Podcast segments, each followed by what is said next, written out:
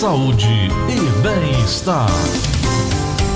O novo coronavírus é uma família de vírus conhecida desde 1960. Sofreu uma mutação genética e acabou se transformando em algo que ainda não havia sido identificado em humanos transmitido pelo ar e pelo contato próximo com as pessoas infectadas, Covid-19 pode ter sintomas semelhantes ao resfriado, evoluindo para casos mais graves de insuficiência respiratória e, respiratória e aguda. O coronavírus tem uma, uma, uma relação de muita preocupação com as doenças cardiovasculares. A infecção viral leva a uma série de reações responsáveis por desequilibrar doenças cardiovasculares que antes estavam compensadas. Doutora Thais, muito bom dia, doutora Thais Moreno. Seja bem-vinda. Tudo bem, doutora? Bom dia, Gleudson. Bom dia a todos os ouvintes. Doutora, por que, que a, a Covid-19 ela desestabiliza ela, a pessoas que tinham a, a, as doenças ali compensadas? Por que, que a Covid-19 ela é tão forte para esse grupo, hein? Olha, o, o, vírus, quando ele entra no corpo da gente, ele se liga a, uma, a um receptor que chama receptor da ECA.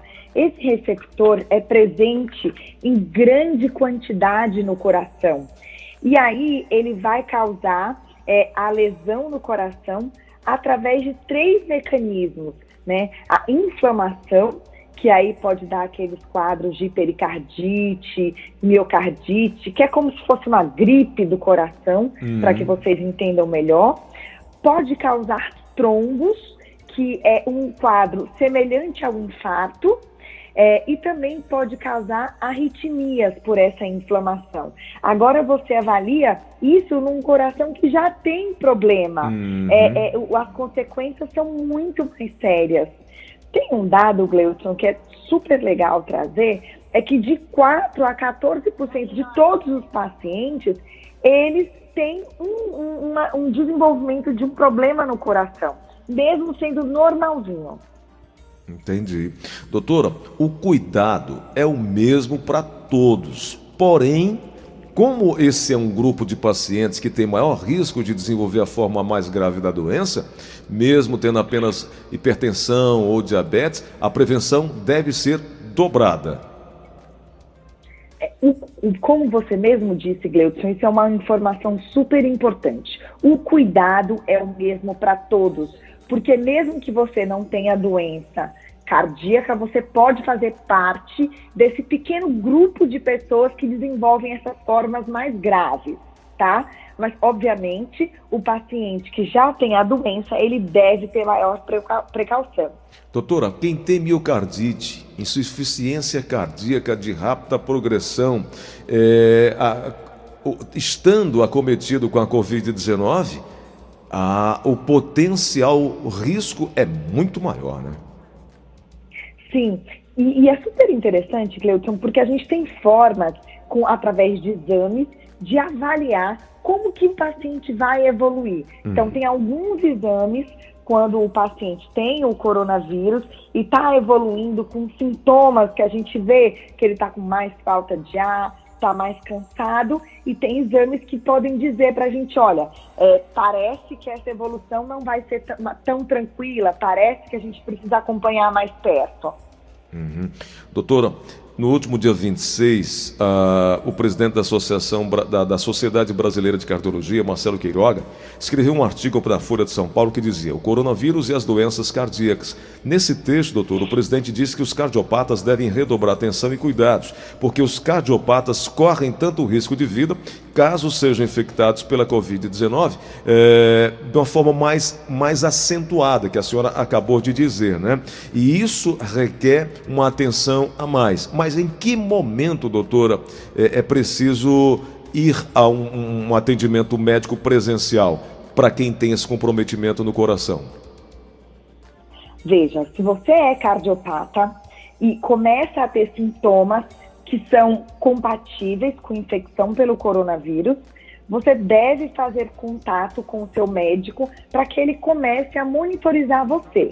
Isso não quer dizer que você precisa ir presencialmente a um serviço de saúde ou uma clínica, ou etc. você tiver outros métodos, uma telemedicina, alguma coisa assim. Mas, a partir do momento que você tiver falta de ar, sentindo muito cansaço, tiver febre a mais de 48, 72 horas que não passa, nesse caso você deve procurar uma avaliação. Entendi. Doutora, é, não pode ir no médico por qualquer coisa. É preciso ir quando os alertas estiverem ali todos mostrando a necessidade, não é isso? Cleuton, isso é tão complicado. A gente tem percebido que por esse medo de ir aos serviços de saúde, os pacientes também estão deixando de se cuidar. Hum, esse é. equilíbrio que é o ponto-chave, né, doutora? Esse equilíbrio é o ponto-chave. Né? A gente está indo aí para essa fase nova do isolamento. Então, eu acredito que se você tem o seu médico, se você tem a oportunidade de fazer uma teleconsulta, aí a gente tem até o Estado está dando isso, né, para o coronavírus, é importante fazer uma triagem. Mas, claro, a gente sabe quando não está normal. Quando hum. você achar que não está normal, para você não perder o momento e já chegar muito grave ao serviço de saúde, é importante procurar uma avaliação. É isso. Doutora Thais do Vale, Uh, desculpa, doutora Thais Morena, porque nós temos a Thais do Vale aqui também, que é, é, é, advogada trabalhista e os nomes são muito parecidos. Doutora Thais, muito obrigado por nos ajudar a, a, entender e eu sempre digo o seguinte, a informação ela é crucial nesse momento. A leitura, ela é informação é é, é, é, é, que nos ajuda. Agora, não qualquer tipo de leitura. É preciso ter um filtro para não ter adoecimento é, psicológico também, né, doutora? Olha, Negleudson, nesse momento, a, o, a, você deve procurar se alimentar de notícias em relação ao coronavírus durante 10, 15 minutos do dia, de fontes sérias, como a rádio, é, de, de, de fontes seguras do jornalismo e do seu médico. Evite informações em excesso através de WhatsApp, redes sociais, porque às vezes são fake news isso fica muito tóxico. Você fica o dia inteiro vendo aquelas notícias de gente que morre, número de casos, e isso só faz aumentar a ansiedade. Você imagina, o Gleison, eu tenho vários pacientes do grupo de risco que eles estão com muito medo, eles acham que vão morrer, porque eles só veem que eles vão morrer na televisão. E por isso a importância de você se conectar com o jornalismo, com fontes sérias, com, por exemplo, o seu programa, Gleison, que traz muita informação para evitar essas fake news. É isso. Doutora Thais, nos encontramos aí na próxima segunda e quem desejar conhecer mais o trabalho da doutora Thais, o Instagram, nas redes sociais tem sempre lives, tem sempre informações e informações atualizadas, né, doutora? Quem quiser me encontrar, eu respondo direct lá no link da biografia. Tem os contatos da clínica, é, site e os podcasts que a gente faz aqui com o Gleudson, é, no Doutora DRA, Thaís com TH Moreno. Doutora Thaís Moreno. Obrigado, doutora. Boa semana, hein? Tá joia. Obrigadão. São,